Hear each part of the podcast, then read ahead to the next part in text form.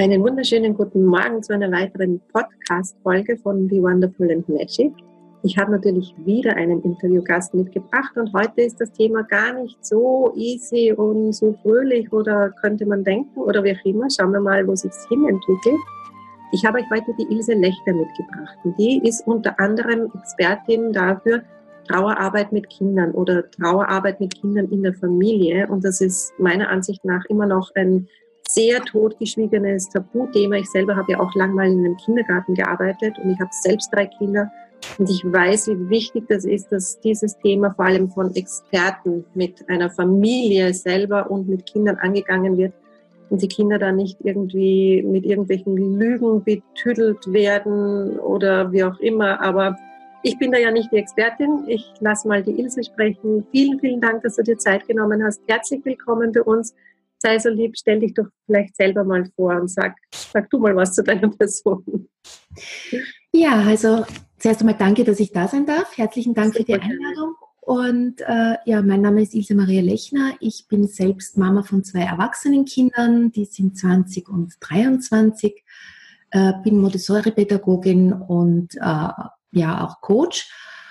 Und das Thema Trauer begleitet mich in Wirklichkeit schon mein ganzes Leben, obwohl ich an sich kein Trauer, trauriger Mensch bin. Zwar ein nicht. trauernder, aber kein trauriger. Nein, gar nicht, ja. Und das macht es wahrscheinlich auch so angenehm in der Arbeit mit den Klienten, weil ich also sehr viel Humor habe, sehr viel mhm. Leichtigkeit in das Thema hineinbringen kann. Und mir ist es eben ganz wichtig, dass das Thema offen angesprochen wird. Äh, mein Sohn war fünf, als mein Schwiegervater an Krebs erkrankt ist und da war so die große Frage im Raum, soll man es ihm sagen, soll man es ihm nicht sagen, wie gehen wir damit um? Und mein Gefühl war, der muss das wissen der muss das wissen, sonst, sonst tut ihm das nicht gut. Und habe mich dann wirklich gegen ja, Widerstände der Familie sogar durchgesetzt, habe mit ihm mal gesprochen in ruhigen fünf Minuten. Und was dann von ihm zurückkam, war was sehr Berührendes, weil er hat dann zu mir gesagt, Mama, ich bin so froh, dass du mir das erzählt hast, weil jetzt darf ich endlich weinen. Ich habe Gänsehaut, ja. ja so ich hatte das damals auch, weil da, da, war, da war für mich so da, okay, also wenn man mit den Kindern nicht spricht, die spüren das zwar, aber sie dürfen nicht in ihr Gefühl gehen, weil sie müssen ja dann stark sein. Sie wissen offiziell ja gar nichts. Und das war für mich so der Auslöser, dass ich gesagt habe, okay, also das, in dieses Thema steige ich tiefer ein. Mhm. Und bin dann so im Graben draufgekommen. Also in meinem eigenen Leben gab es ganz viele solche Kindertrauerthemen, weil Kindertrauer heißt ja nicht unbedingt, dass es äh, mit Verlust eines Menschen zu tun hat, dass es mit schwerer Krankheit zu tun hat. Das kann auch sein, äh, meine Eltern trennen sich. Ja. Oder wir ziehen woanders hin und auf einmal ist mein Freundeskreis weg. Oder, oder ein Haustier, ja. Oder ein Haustier äh, läuft davon oder, oder, oder stirbt oder was auch immer. Und dann bin ich drauf gekommen, in meiner Geschichte gab es ganz viele solcher Themen. Meine Mutter hatte einen Abortus, das heißt, ich habe ein Sternengeschwisterchen. Ich bin im Alter von acht Jahren übersiedelt, bin also aus meinem Freundeskreis herausgerufen worden. Das heißt, ich kenne das alles und bin aber von meiner Grundkonstitution eben so ein fröhlicher Mensch, der das dann gut mit Beistand auch überwunden hat. Und genau das möchte ich weitergeben, dass das eben alles gut ausgehen kann, dass, das, dass, ähm, ja, dass es dann nur die richtige Begleitung braucht dafür. Ja. Du hältst zu dem Thema ja auch Vorträge in Kindergärten, soweit ich weiß. Also du streust ja das wirklich sehr breit, bist da sehr viel unterwegs damit, weil es ein so wichtiges Thema ist. Du bringst es ja wirklich dorthin, ja, hingehört. Wie ist denn da die Resonanz eigentlich bei solchen Vorträgen? Ich wollte gerade sagen, das tut mir sehr, sehr weh. Das ist ein Thema, das ich also unter vielen anderen immer wieder anspreche und ich kriege da das, ich Gott sei Dank kümmert sich wer drum, das ist so wichtig. Ja. Aber wir brauchen das momentan nicht. Und da sieht man den Zwiespalt, den viele Menschen haben, wenn es darum geht, sich mit diesem Thema, mit dem Tabuthema Trauer zu beschäftigen. Ich bin froh, dass ich jemand weiß, der das macht, wenn man es braucht. Und es ist aber dieses Bewusstsein, dass man da präventiv ganz viel machen kann, nicht da. Und in Wirklichkeit ist es so, gerade auch wenn es in Kindergärten ist oder auch eben in der Familie, wenn dann der Trauerfall da ist, welcher auch immer, dann hat meistens niemand den Kopf, sich wirklich Strategien zu überlegen und zu überlegen, wie gehen wir damit um und welche Rituale führen wir ein. Das ist was, was vorher passieren muss. Dann ist es viel, viel, viel, viel leichter. Ja. Weil wenn jetzt äh, ein Tier stirbt, sagen wir jetzt mal, dann ist die ganze Familie betroffen. Dann sind alle traurig, weil jeder, der ein Tier hat, weiß, das ist auch für einen Erwachsenen nicht leicht. Die, die kämpfen auch damit, wenn sie dann zum Tierarzt müssen und so weiter. Und die haben dann oft selber nicht die Ressourcen, dass sie dem Kind das wirklich näher bringen können. Das heißt, wenn ich mir das vorher überlege, geht es viel besser. Ja. Es ist quasi die Vorbereitung auf den Tag X, der hoffentlich nie kommen wird. Aber trotzdem kommt, weil es zum Leben gehört. Natürlich, ja. So. ja. Aber man hofft halt bei kleinen Kindern immer, dass man sie davor bewahren kann. Und das ist ja auch verständlich. Und das stimmt aber einfach nicht. Ja? Nein, das stimmt einfach nicht. Ja? Und manche Dinge weiß man ja tatsächlich vorher, also gerade bei einem Tier, wenn es jetzt nicht wirklich ein Unfall ist und ganz plötzlich passiert oder auch bei einem Menschen, weiß man es doch relativ vorher, dass es irgendwann diesen Tag X geben wird in absehbarer Zeit. Und dass man selber dann, also gerade wenn es um die eigenen Eltern, sprich die Großeltern von den Kindern geht, ist man ja selber wirklich sowas von out of order, weiß ich auch, wie mein Papa gestorben ist vor drei Jahren, da waren wir alle schon erwachsen und trotzdem was es teilweise wichtig, dass für die Kinder wir da waren, obwohl sie schon fast erwachsen waren. Ja. Und diese Vorbereitung, das ist noch viel zu wenig in den Köpfen der Menschen drin, dass man da vorher, wie du richtig sagst, schon mal abfangen kann, ja, und uns ein Netz oder Becken schaffen kann, genau. das auffängt und wichtig ist. Mhm. Ja. Und es, es geht ja auch darum, äh, schon sich ein bisschen bewusst zu werden, dass der Tod in Wirklichkeit Teil des Lebens ist. Äh, und da merke ich auch, wie wir als Gesellschaft so ein bisschen ja, eine Schieflage haben. Keiner von uns will alt werden. Alle wollen jugendlich bleiben. Mhm. Sterben will aber auch niemand. Und äh, das, das, passt einfach nicht zusammen. Ja, weil es einfach nicht Realität ist. Das, das ist, ist nicht Realität. Und in Wirklichkeit hat das so alles einen Wert. Auch dieses, alt werden, weiß werden, so wie ich jetzt bin und, äh, und, und auch bis zu einem gewissen Grad dann eine, eine, eine Weisheit zu haben, weil man eben viel Lebenserfahrung hat. Ähm, das, das hat schon was und, und das ist auch was Wertvolles und was Schönes und ich glaube, darauf dürfen wir uns auch wieder konzentrieren. Und bei vielen Dingen nehmen wir es ja ganz selbstverständlich. Also, dass eine Pflanze sterben muss, damit sie Samen bilden mhm. kann, ist uns vollkommen klar. Und dass wir diese Samen dann nehmen und im nächsten Frühjahr wieder einsetzen, das ist uns bewusst. Mhm. Und da nehmen wir es als selbstverständlich hin. Nur im eigenen Lebensprozess ist es für uns so schwierig, das wahrzunehmen. Ja, vor allem, es ist ja so, so, so anders als noch vor in der, in der Generation meiner Eltern oder Großeltern, ja, wo die alten Menschen trotz allem immer noch im Familienverband waren, solange wie nur irgendwie möglich, meistens wirklich tatsächlich bis zum Schluss und dann ja auch noch diese, gab es ja glaube ich diese drei Tage Totenwachen, so Rituale noch, ja. Genau. Das ist jetzt alles abgekapselt in weggeschoben, bloß nicht hinschauen, ja, und das soll wer andere machen, sich um die alten Eltern kümmern und so, ja. Ja. Also das wird ja wirklich alles ja, nur nicht, nur nicht sehen wollen, genau. Wobei ich jetzt das eine wunderschöne Beobachtung gemacht habe. Im vorigen Jahr eine Freundin von mir hat ihre Mama begleitet beim Sterben, die hatte sie zu Hause. Und ich habe sie dann irgendwann einmal angerufen und habe gesagt, brauchst du Hilfe? Und sie hat gesagt, nein, brauche ich nicht. Ähm, ich war da so in einer Meditation und ich habe gekriegt, das dauert zwölf Tage. Mhm. Und es war dann auch so, es hat genau zwölf Tage gedauert. Diese zwölf Tage waren irrsinnig intensiv. Also die war wirklich Tag und Nacht bei der Mama. Sie hat auch erzählt, dass ich viel mit ihr telefoniert zwischendurch. Sagt, ja, wir haben dann gesungen und, und wir haben uns erzählt und äh, wir haben miteinander gelacht, wir haben miteinander geweint. Es war sehr, sehr intensiv. Es war äh, ja eine hoch anregende und hoch aufregende Zeit. Und dann ist was Spannendes passiert, als die Mama dann wirklich gestorben ist hat sie gesagt, weißt du, ich bin ganz im Frieden. Ja. Ich bin traurig, aber ich trauere nicht. Ich bin ganz im Frieden. Weil wir das so intensiv erlebt haben. Wir haben so viel geteilt diese letzten zwölf Tage miteinander. Wir haben so viel miteinander gemacht. Wir haben, wie gesagt, äh, sie hat gesagt, wie bei einem kleinen Kind ist sie gesessen, hat Schlaflieder gesungen sagt, und das war so schön, es war so bereichernd. Äh, sie ist teilweise vor Rührung gesessen, die Tränen sind ihr runtergelaufen. Sie hat sich gedacht, Gott sei Dank kann ich das so erleben. Und wenn man also so einen aktiven Prozess hat, dann ist es nachher oft viel weniger schmerzhaft. Ja, das habe ich schon so oft auch gehört und äh, mir ist es mit meinem Papa auch so gegangen und ich habe mich so gefürchtet davor, muss ich sagen. Ja.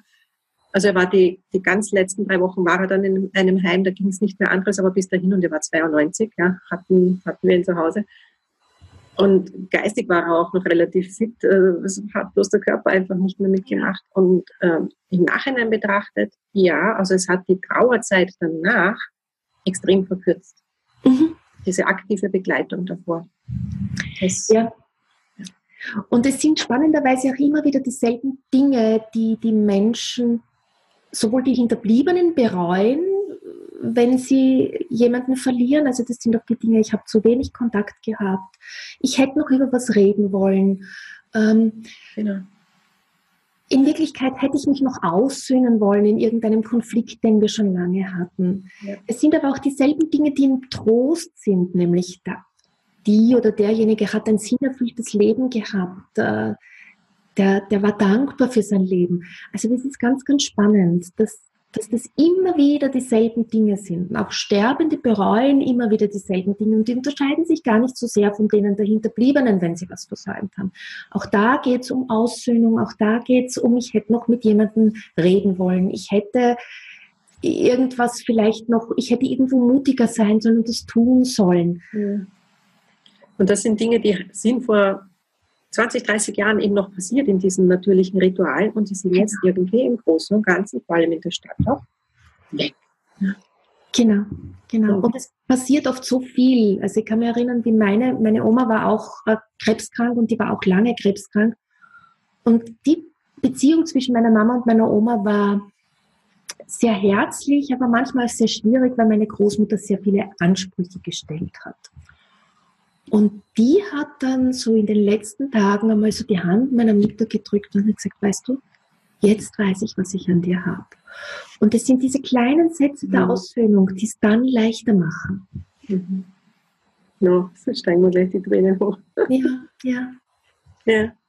Und man, das, das, äh, ich finde es so schön, dir zuzuhören, weil es, weil es für mich ich habe das Problem selber ja Gott sei Dank auch nicht. Ich habe mich da auch auseinandergesetzt. Ich bin bloß einfach keine Expertin für diese Trauerbegleitungsgeschichten. Das ist einfach nicht mein, mein Hauptanliegen. Deswegen habe ich ja dich da reingeholt. Aber es strahlt so viel Frieden aus in diesem Thema. Ja? Und wenn du sagst, es ist ein natürlicher Vorgang und äh, ich weiß gar nicht, warum es für uns überhaupt so viel Schrecken irgendwann einmal bekommen hat. Ja? Und das ist ja das, was wir im Prinzip damit empfinden, was wir den Kindern dann überstülpen.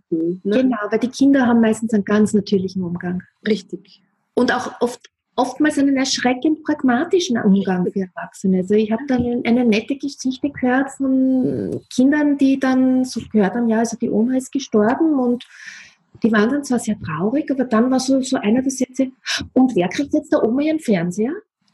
Und und, und wohin gehe ich dann am Donnerstagnachmittag spielen? Ich kann dann niemanden, mit, mit, mit wem spiele ich dann? Mensch, ärgere dich nicht. Mhm.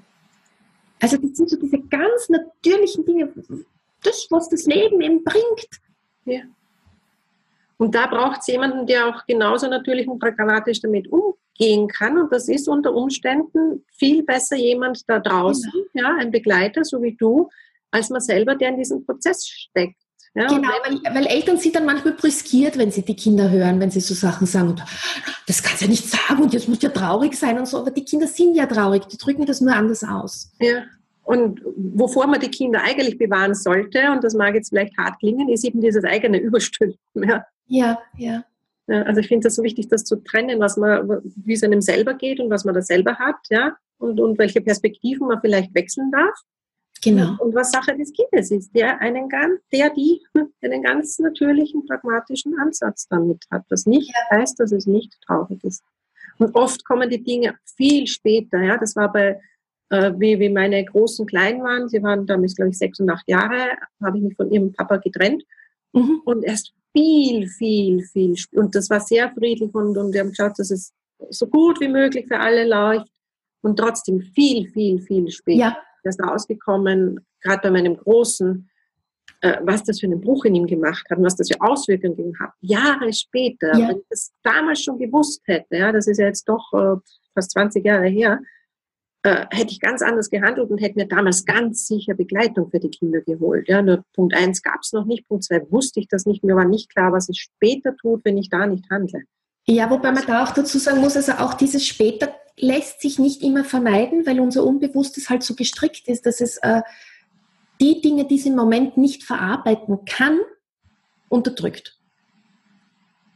Das, Aber wenn kein Raum dafür ist und wenn ich das momentan, wenn ich nicht dazu in der Lage bin, dann wird es unterdrückt. Ja, und da war eben kein Raum, weil ich den Raum nicht bieten konnte.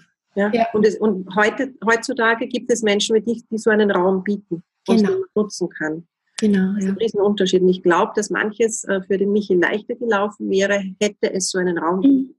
Ja, aber ich, ich habe ein eigenes Erlebnis, das auch so, so ähnlich war, wobei das ein ganz ein anderes Thema war. Also wir hatten Katzen.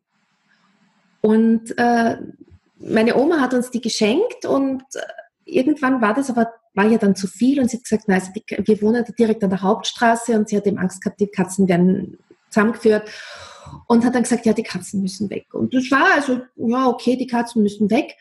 Und ein Jahr später, ich sehe mich heute noch, bin ich in der Küche gesessen und habe wirklich geheult wie ein Schlosshund weil mir da so zu Bewusstsein kommen ist und ich will aber meine Katze wieder haben und ich hätte so gerne wieder und jetzt ist die aber weg.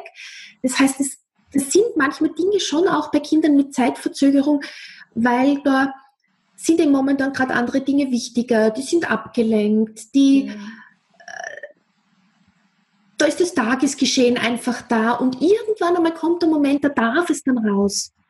Und das ist aber auch wichtig zu wissen, ja, weil mir war das damals als Mutter nicht klar. Ja. Ich hatte damals viel eigenes Wissen nicht, das ich heute mhm. habe. Ja, und auch die pädagogische Ausbildung, die später selber ähm, zwecks Kindergarten, so, die hatte ich damals noch nicht. Genau. Hätte ja. ich das gewusst, allein dieses Bewusstsein, ja, hätte mir irrsinnig geholfen. Ja, es sind auch, es sind auch nicht große Sachen, das sind meistens die kleinen Dinge, die dann weiterhelfen.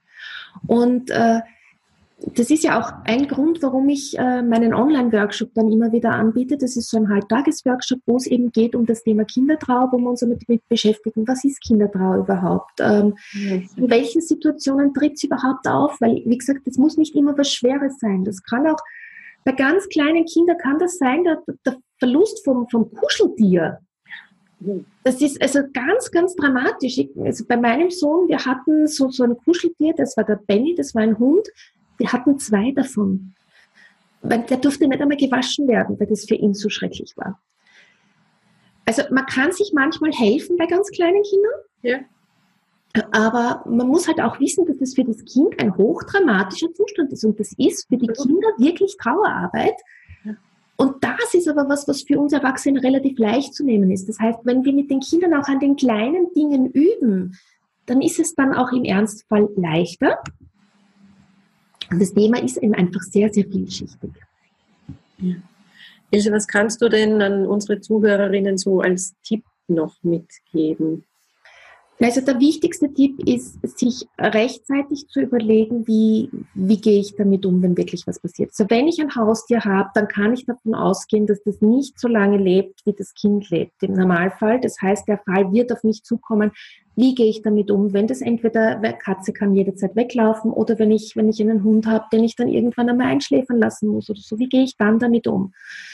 Das zweite ist wirklich zu den Kindern Vertrauen zu haben, dass sie ihre eigenen Rituale finden, dass sie damit umgehen können, wenn man mit ihnen spricht. Weil also mein Sohn war zum Beispiel so, als mein Großvater gestorben ist, da war er vier. Und da war auch so die Frage, naja, gehe ich mit dem Kind mit aufs Begräbnis oder nicht? Und ich habe ihn dann einfach gefragt und er hat gesagt, nein, er möchte nicht mitgehen, aber möchte mit mir dann nachher, wenn die vielen Leute weg sind und er nicht, wenn wenn es ruhig ist an dem Grab, dann möchte er hingehen und dann möchte er eine, Zeitung, äh, eine, eine Zeichnung hinlegen. Ach, schön. Also für ihn war das vollkommen klar. Ja, er möchte dahin, er möchte da auch abschließen auf eine Art und Weise, aber er hat genau gespürt, er möchte sich nicht mit diesen vielen anderen Menschen auseinandersetzen. Er möchte da jetzt nicht funktionieren quasi mit seinen vier Jahren und sich irgendwelche Reden anhören müssen und, und vielleicht vor anderen Menschen weinen, die er nicht kennt. Und das heißt also auch dieses Vertrauen zu haben, Kinder wissen, was sie brauchen und wie sie das brauchen. Also die Kinder auch mit aktiv mit einbeziehen, wie möchtest du das haben? Ja, und, und dann vielleicht auch mit den Kindern gemeinsam so eigene Rituale zu entwickeln. Das braucht es für uns als Familie jetzt, damit wir damit umgehen können. Wie, wie möchte man das machen? Das kann sein, das Meerschweinchen mit dem Schuhkarton im Garten begraben. Das kann sein, ähm, ja, ich habe auch schon erlebt, dass Familien ähm, in einem echten Trauerfall einen ganz einfachen Sarg bestellt haben und den gemeinsam mit den Kindern bemalt haben. Das war für die Familie einfach passend und dann, damit verliert es aber auch so ein bisschen seinen Schrecken. Weil das ist dann nicht mehr kalt und neutral, sondern da kann ich was mitgeben. Mhm. Ja. Sehr schön. Ilse, wo kann man denn bei dir rechtzeitig erfahren, wann du wieder solche Workshops gibst? Ich finde das so wichtig. Na, ich werde ähm, wahrscheinlich den nächsten im Jänner oder Februar machen. Mhm. Ähm, ich werde dir auf alle Fälle den, den Link schicken zur Landingpage, damit du, damit du das vielleicht dazustellen kannst. Auf jeden Ansonsten Fall. Findet man das immer bei mir auf meiner, meiner Facebook-Seite, auf meiner Seite vom Entfaltungsparadies, also www.entfaltungsparadies.at. Ja. Da findet man das auch immer wieder. Ja, und äh, ich bin natürlich auch zwischendurch erreichbar, dass man sagt, okay, man schreibt mir ein Mail und, und dann, dann findet sich auch eine individuelle Lösung. Kontaktdaten sind auf deiner Webseite? Sind auf meiner Webseite, genau, ja. Die sind auch, die sind auch auf meiner Facebook-Seite und Super. ich bin, ich bin ganz gut zu finden. Sehr gut, sehr gut, sehr gut. Dann sage ich dir einmal herzlichen Dank, dass du dir Zeit genommen hast und da warst und für dieses echt, echt wichtige Herzensthema von mir auch und dass es Menschen wie dich gibt, die das so gut begleiten. Meine Lieben da draußen, ich glaube, ihr habt die Energie von der Ilse wirklich, wirklich gut spüren können. Falls euch das irgendwie betrifft, eure Kinder irgendwie betrifft, äh, scheut euch nicht wirklich rechtzeitig Rat zu holen, zumindest mal euch ein Gespräch zu holen und zu gucken, wie könnt ihr miteinander als Familie da einfach leichter durch diesen Prozess gehen und euren Kindern einfach den Raum geben, den sie brauchen und das ist einfach ein ganz individueller Raum. Ilse, vielen Dank. Ich danke dir. Es war ein ganz schönes Gespräch und es, ich, man merkt, dass dir das auch wirklich ein Anliegen ist. Absolut, absolut. Wir sehen uns nächste Woche wieder, beziehungsweise wir hören uns nächste Woche wieder in diesem Podcast Be Wonderful and Magic und auch diese Dinge gehören einfach dazu. Bis nächste Woche. Tschüss, Baba. Danke fürs Zuhören.